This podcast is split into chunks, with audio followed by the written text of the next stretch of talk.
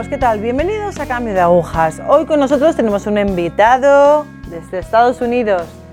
Rich, ¿qué tal? ¿Cómo estamos? Estoy muy bien, Cristina. Gracias por poder estar aquí. Bueno, ¿quieres presentarte un poco? Hola, me llamo Rich Mauro, soy de Jacksonville, Florida. Estoy felizmente casado con mi maravillosa esposa y tengo tres encantadores hijos.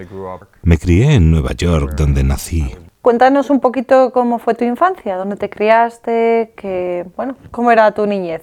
Mi infancia fue para nada normal. Desde luego que no. Mucha gente cuando me conoce cree que he tenido una infancia del todo normal, maravillosa, perfecta. Y luego, cuando empiezo a hablar de cómo era mi infancia realmente, se quedan espantados. Por Dios, esto es horrible. Yo me crié en un hogar desestructurado.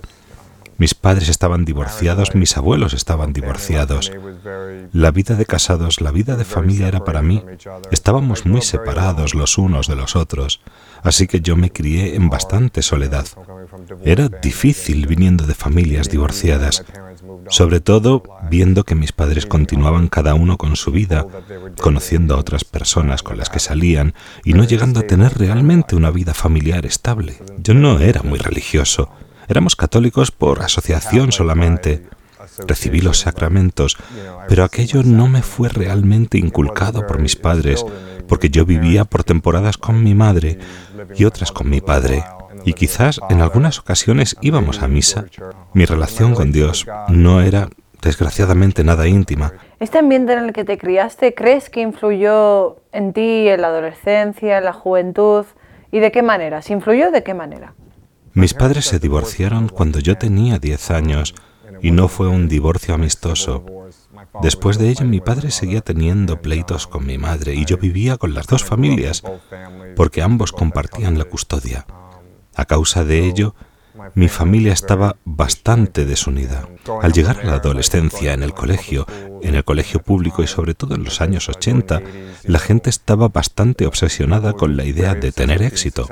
Dado que mi vida familiar estaba completamente en ruinas, yo intentaba buscar consuelo en la idea de salir adelante por mí mismo y forjarme una vida exitosa. Con ese esquema de vida simplemente no había sitio para Dios. Ahora recordando en ese tiempo, no se alentaba la idea de Dios, todo el mundo tenía su propia interpretación de Dios, o Dios puede ser algo bueno para ti, pero no tiene por qué serlo necesariamente para mí. Era el imperio del relativismo, las películas, la MTV y otras cosas no animaban a la idea de una vida dedicada a Dios. Dios parecía algo separado de uno. Vamos a ver, ¿qué tal viviste la época del instituto, que allí llaman secundaria? ¿Qué, bueno, ¿Cómo era tu vida en aquel entonces? ¿Cómo eras tú? Sí, los años que pasé en secundaria fueron bastante difíciles para mí.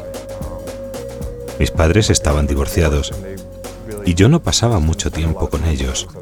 Yo estaba siempre solo, pero muy solo, me costaba mucho hacer amigos porque venía de un hogar desestructurado. Era muy difícil establecer relaciones personales porque viniendo de una familia divorciada mi confianza había sido destruida. Me pasaba el tiempo mirando la televisión, la MTV. Mi visión del mundo se definía en gran medida por lo que veía en la tele. No tenía a nadie que me guiara ni padres que me ayudaran a superar estos problemas. En consecuencia, mi relación personal con Dios en esa época era muy distante. Dios estaba en un planeta alejado, si es que realmente existía. Eso también se reflejaba en el lenguaje, como lo que se dice hoy en día. Sí, sé que hay un creador y yo soy la creación, pero no creo en una religión organizada. La vida para mí era una batalla constante, era muy difícil. Me acuerdo cuando tuve que decidir si ir a la universidad. Mis padres querían que fuera a la universidad y yo lo que quería era ir a una escuela de cine. Hay sitios especializados en ello. En esa época, en los 80, la idea imperante era que uno debía ir a la universidad, ser abogado, médico y ganar mucho dinero haciendo negocios. Pero yo quería ir a la escuela de cine.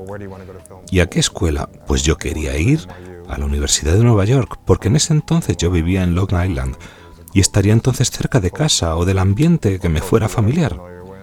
Así que fui, fui a la escuela de cine de la Universidad de Nueva York, que para mí era un mundo totalmente diferente de aquel al que yo estaba acostumbrado. En el ámbito creativo era muy estimulante, pero en el ámbito espiritual era todavía peor.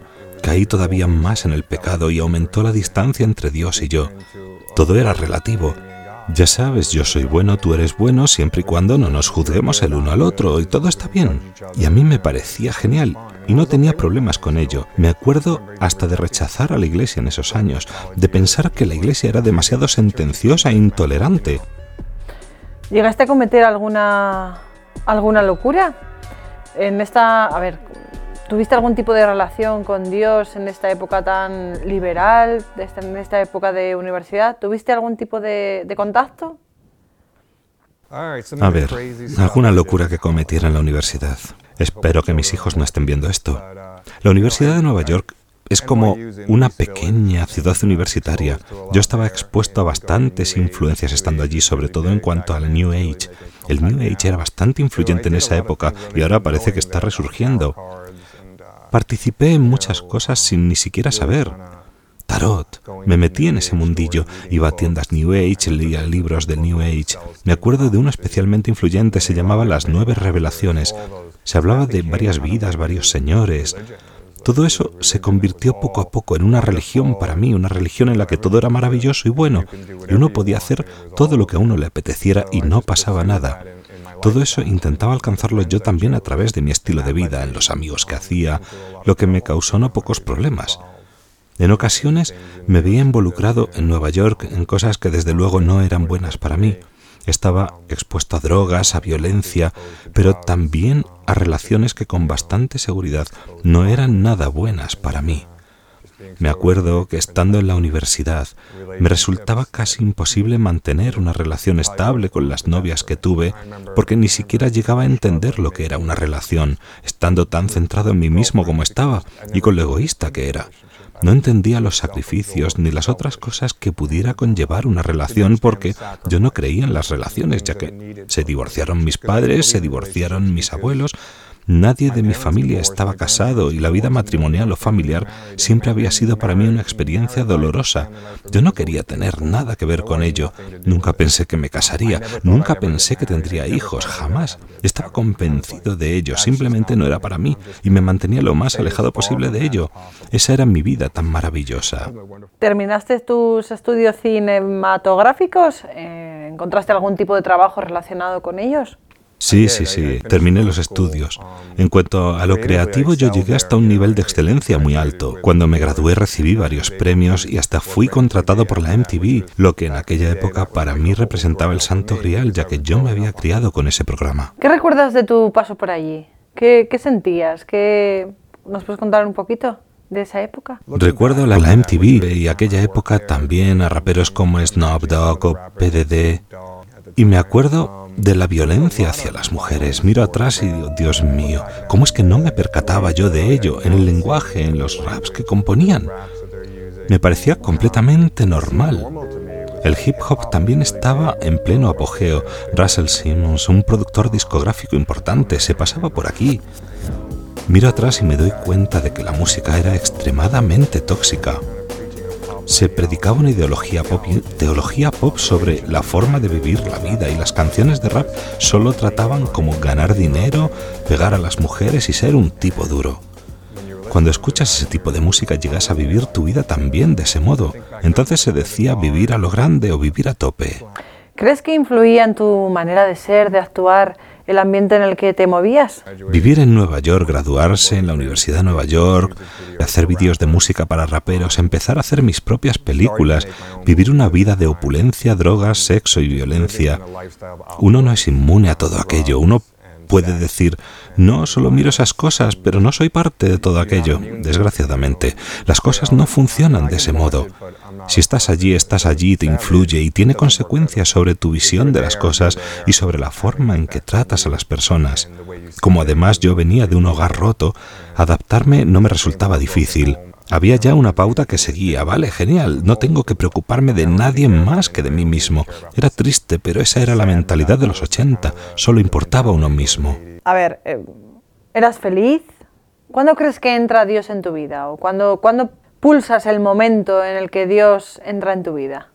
Aunque estaba teniendo éxito y trabajando con artistas de rap y famosos, yo sentía que algo estaba mal. Ni siquiera era feliz. Iba de fiesta en fiesta. En el colegio no había sido nunca de los populares y ahora las cosas eran diferentes. Hacía muchos amigos, pero eso no me llenaba. Seguía sintiéndome incompleto e insatisfecho. Podría haber seguido con mi vida de esa forma, pero fue entonces cuando las cosas empezaron a cambiar. Dios tenía un plan completamente diferente para mí, del cual obviamente yo no tenía ni la más remota idea. Pero es lo bueno de Dios y es que siempre te da la opción. Acababa de terminar mi primera película en Nueva York y tuvo bastante éxito y buenas críticas en el New York Times. Tenía apenas 25 años y esto era fantástico. Y en esto mi madre y mi padrastro de pronto me invitaron a ir a Medjugorje con ellos.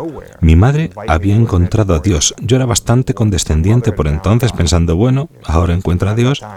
Me pilló completamente por sorpresa que mi madre y mi padrastro me dijeran que fuera con ellos a una peregrinación a Medjugorje. Yo no sabía muy bien qué pensar. Pero si ellos iban a pagar el viaje, pues vale. Había oído de unas apariciones de Nuestra Señora, pero no sabía de qué se trataba todo aquello de tener visiones de la Virgen.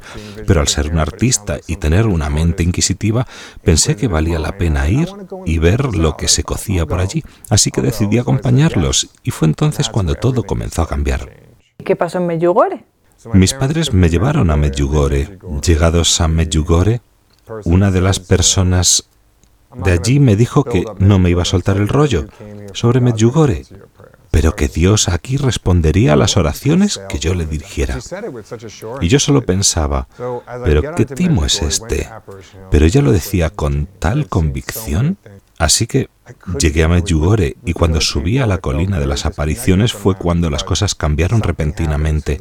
Yo había visto tantas cosas y me estaba completamente desconectado de mis compañeros de viaje, pero tan pronto como entré en Medjugorje algo cambió. No sabría decir si fue como una venda que se me cayó de los ojos, pero empecé a sentir algo dentro de mí que no sé explicar, era algo interior que me revolvía y de pronto pensé, creo que voy a ir a confesar. Yo no me confesaba desde que había recibido la confirmación hace unos seis o siete años. Así que fui a confesarme y conté algunas cosas de las que ya he contado aquí, como que andaba constantemente con malas compañías, y el sacerdote me respondía a todo, pues eso no vuelvas a hacerlo, y eso tampoco puedes hacerlo, no puedes vivir con esa persona, tienes que cambiar de vida. Mi reacción a esas cosas solía ser generalmente de desdén, sí, vale, bueno, pero al salir de allí tenía la certeza de que Dios era el que me hablaba y me decía, tienes que cambiar, no puedes seguir haciendo esas cosas, y yo pensé, vale, voy a cambiar. Me ocurrieron más cosas en Medjugorje yo había ido allí con una idea muy cínica sobre lo que era, pero regresé como un firme defensor. Había sido testigo del milagro del baile del sol. No, sé si saben lo que es, pero era algo muy extraño.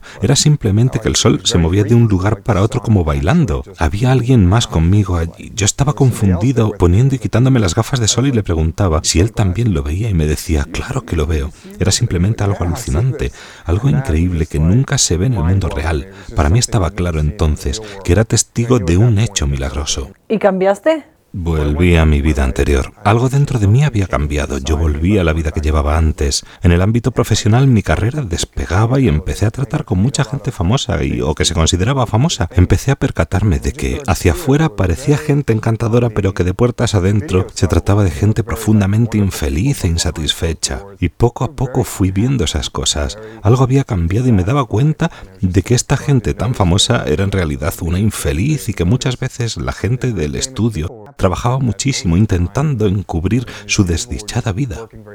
Así que yo era cada vez más consciente de que tenía que cambiar seriamente de vida. Comenzaba a tener la necesidad de llevar una vida de gracia, de saber más sobre Dios, y cuanto más aprendía sobre la fe, más me daba cuenta de lo lejos que estaba del lugar donde tenía que estar. Empecé a cambiar cosas, también en mi trabajo. En consecuencia, la gente del trabajo pensaba que me estaba volviendo loco que era una locura hacer lo que hacía, poniendo en peligro mi carrera. Tampoco sabía muy bien qué hacer. Me acuerdo de hablar con alguien de una compañía bastante grande aquí en Nueva York, Miramax, que había visto mi primera película y quería saber cuál era la siguiente, qué proyectos tenía. Y yo le respondí que quería hacer una película sobre un sacerdote católico que sacrifica su vida para salvarla de un compañero de prisión y que se llama San Maximiliano Colbe. La reacción fue de incredulidad. Estás loco. ¿Cómo diantres se te ocurre esto? Esto fue en los años 90 y estas personas pensaban que este tipo de cosas No era lo que la gente quería ver, pero yo realmente quería hacer esa película. Le mencioné también lo de la peregrinación a Medjugorje a un agente, un directivo, que en esa peregrinación un sacerdote me había hablado de San Maximiliano Kolbe, que yo quería hacer una película sobre él. Ellos me decían que les parecía una muy mala idea y que no era el tipo de historias que les interesara. Pero yo no tenía inconveniente, puesto que yo quería con todas mis fuerzas hacer esa película y presentía que a través de ello quizás podía producirse un cambio en mí. Y así fue. A medida que iba averiguando más cosas sobre la vida de este gran santo, me iba inspirando, iba absorbiendo más y más ese alimento espiritual que no había probado en toda mi vida. Cuando siendo niño me moría de hambre, no hubo nadie que me diera ese alimento espiritual y el estudiar la vida de San Maximiliano Colbe estaba siendo alimentado con las virtudes según las cuales Dios quiere que vivamos y me decía, esto me sabe a gloria, yo quiero vivir esto. En este momento fue cuando todavía no había cambiado de vida y la gente a mi alrededor no estaba tan contenta con mis nuevos propósitos, tanto las personas con las que me relacionaba, mis amigos, pensaban que era una locura, que de lo que yo hablaba era de celibato, de ir a misa, de ir a la confesión. Me decían, pero si a la confesión ya no hace falta ir, la confesión está muerta. Me acuerdo muy bien de las discusiones de aquel entonces, de intentar explicar que yo no sabía cómo, pero que estaba llamado a esto, que no podía explicar lo que había ocurrido en Medjugorje, pero que aquello había cambiado completamente mi forma en la que veía las cosas, y creo que este es el camino que Dios ha preparado para mí. Mi reacción era clara, chaval, tú vas a desaparecer del mundo del cine. Nadie va a tolerar esta nueva fe que has descubierto. Fue después de esto que trabajando en el rodaje de una película uno de los productores me advirtió que no podía hablarles de Dios a los actores. Yo decía, ¿pero a qué se refiere? Porque yo trataba de inspirarlos, pero me dijeron que nada de nada.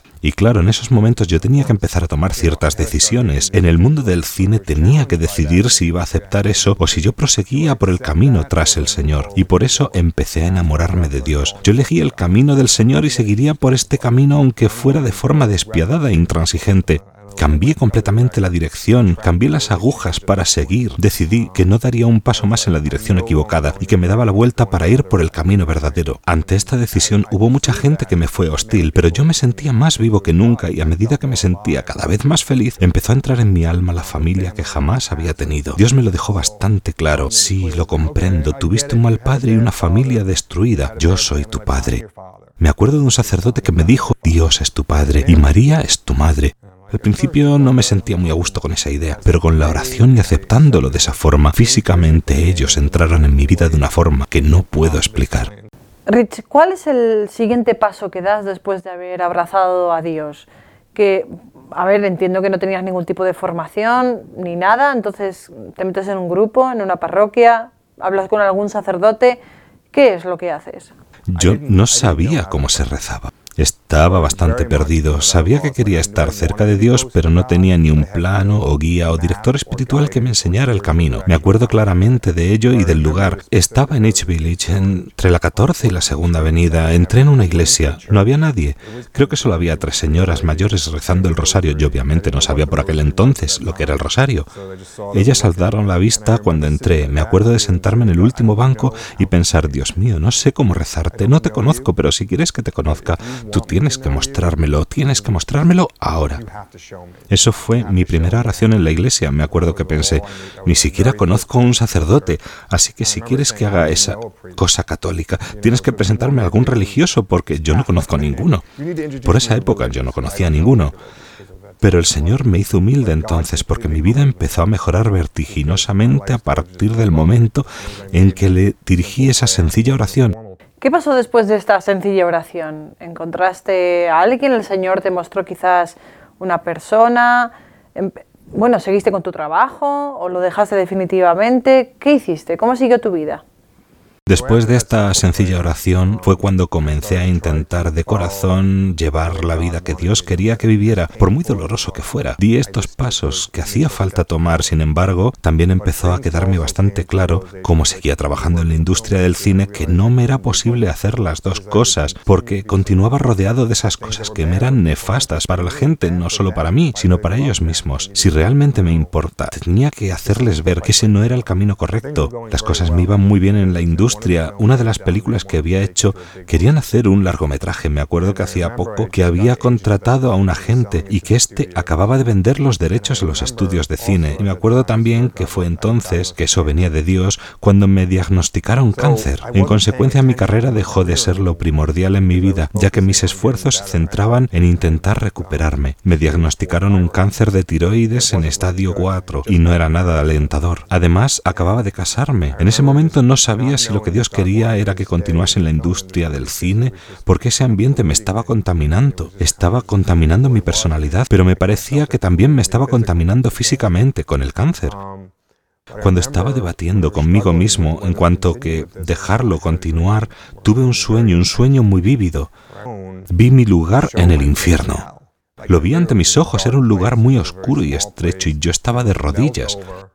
Vi clarísimamente que ese era mi lugar en el infierno. De alguna forma lo sabía. Uno puede pensar que cuando se te muestra un lugar en el infierno uno piensa, no, yo no me merezco eso. Pero yo sabía que ese era mi lugar en el infierno y he visto la apariencia que yo tenía. Mi cuerpo era blanquecino y estaba completamente recubierto de puntos negros. Tenía un aspecto miserable, pero sé que lo que se me mostraba era el estado de mi alma y yo era consciente de que eso era lo que yo me merecía y estaba de camino a ese lugar.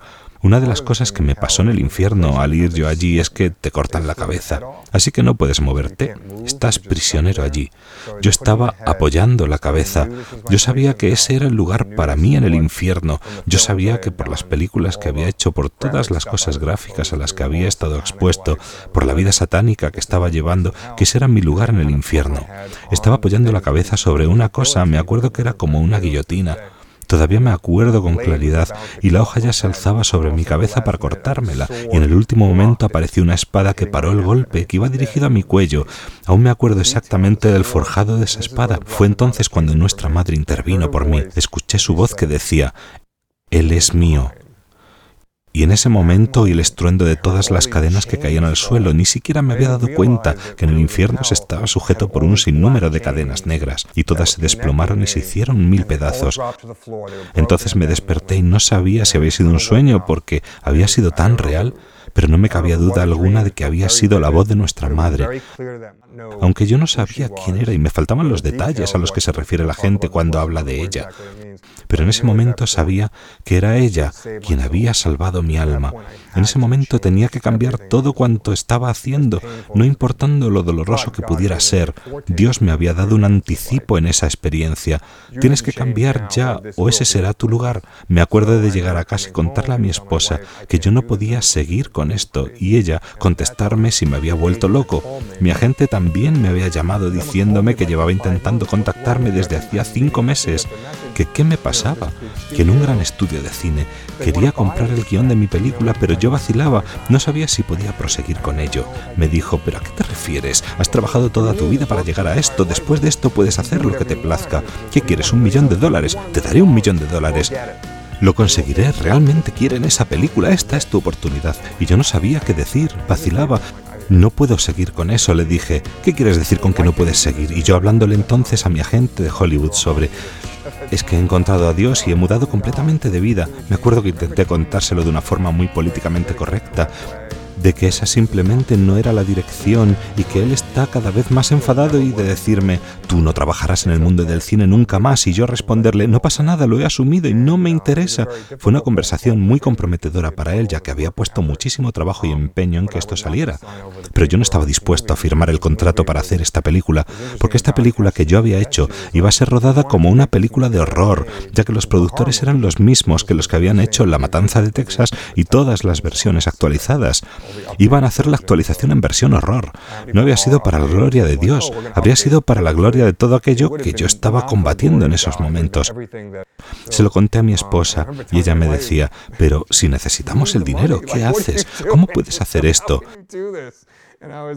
Y yo no lo sabía, pero Dios ya nos ayudaría. A partir de entonces empecé a conocer cada vez más a nuestra madre y a hacer cosas como rezar el rosario y otras que jamás se me habían ocurrido, en las que nunca había creído. Y cuando empecé a practicarlas con mayor frecuencia, los cambios en mi vida fueron en aumento y a mejor. Encontré una casa, tuvimos más hijos, me recuperé del cáncer y no importaban las pruebas que presentasen a partir de entonces. Todo lo que había que hacer era rezar el rosario, todo lo que había que hacer era pedir ayuda a Dios de la forma más sincera y Dios respondería. Rich, muchísimas gracias por contarnos tu testimonio. Gracias. Ha sido un placer, un honor. Espero que haya sido de provecho. Amigos, pues ya veis, puedes estar metido en el fango más pringoso que al final sales. Es como echar, igual que Jesús echó a los mercaderes del templo, nosotros tenemos que echar de nuestro corazón a Satán, al demonio. Y bueno, la Virgen siempre estará ahí para recogernos y Dios para perdonarnos. Así que hay salida, hay salida para todo. Gracias, gracias por estar ahí. Gracias, Rich. Gracias.